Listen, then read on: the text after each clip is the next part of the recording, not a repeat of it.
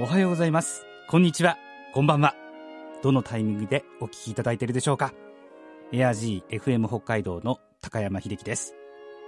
このポッドキャストは北海道の FM ラジオ局エア G で毎週日曜日放送中の朝倉という番組のスピンオフ番組としてお届けします。この番組、朝倉とも縁が深いバイオリニスト、元作協札幌交響楽団のコンサートマスターの大平真由美さんの声をお届けします。ご存知の方もいらっしゃるかと思いますが、大平真由美さんは2019年、筋力が徐々に低下し、声が出なくなるなどの難病、ALS、筋萎縮性側索硬化症であることを公表し、日々過ごしていらっしゃいます。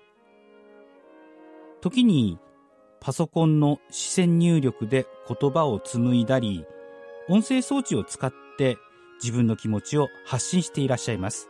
かねてからファンの皆さんを最も大切に、そして地域社会貢献を積極的に行ってきた大平真由美さんの皆さんに送る新たな声、メッセージとアーカイブをぜひお聞きください。それでは全国の大平真由美さんファンに送る朝倉スピンオフポッドキャスト大平真由美 from my heart をお聞きください。皆様、おはようございます。大平真由美です。グレース。会いに来てくれて、ありがとう。お顔を見せてくれて、本当にありがとう。嬉しかった。3週間前に昏睡状態に陥ったのに、よく回復して歩けるようになったね。大きな腫瘍が見つかったとき、獣医さんからは安楽死の選択肢も示されたくらいだったのに、うちの玄関、懐かしかった？覚えてた ?5 年間、毎日お散歩に行ったね。実は私も、お玄関を見るのは久しぶりだったのよ。2月の入退院の時には、運ばれて、ただ通り過ぎただけだったから。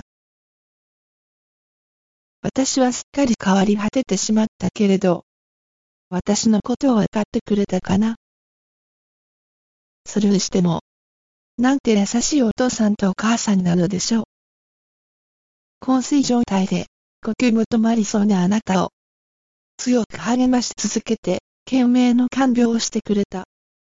とお見舞いに行ったリリーから聞きました。大好きなお兄ちゃんも、東京から駆けつけてくれたのね。皆さんのおかげで、歩けるまでに回復した。と聞いたときは、本当に嬉しかった。奇跡が起こった、と思いました。8年前、3個の例でやっと会えたあなたに、私は一目惚れでした。なんて可愛いい。ゴールデンレトリーバーは、昔からの憧れでした。それからの5年間、私と一緒に暮らしてくれてありがとう。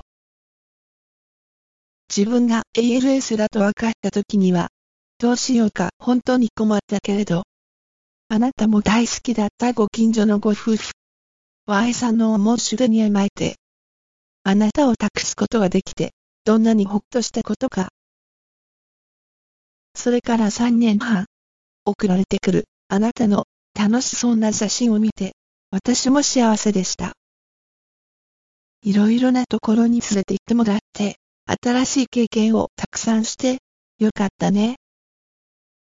私はお留守番ばかりさせてたから、ごめんなさい。今、こうしてあなたが旅立ってしまって、Y 家の皆さんは、どんなに悲しんでいることでしょう？私もとても悲しい。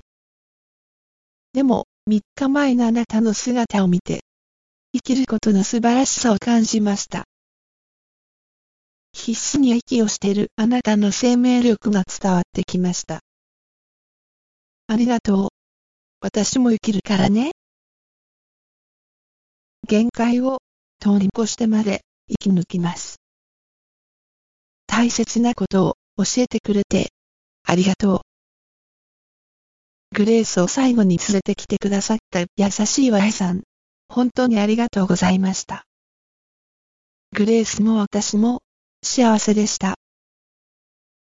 いつも心に音楽を。大平真由美でした。最後までお聞きいただいた皆様、本当にありがとうございます。大平真由美さんへの応援メッセージ、感想などもお待ちしています。メールアドレスは asakura.air-g.co.jp 朝倉アットマーク air-g.co.jp です。または AirG のホームページに行っていただくと入力フォームがありますのでそちらからもメッセージを送ることができます。ぜひ次回の配信もお聞きください。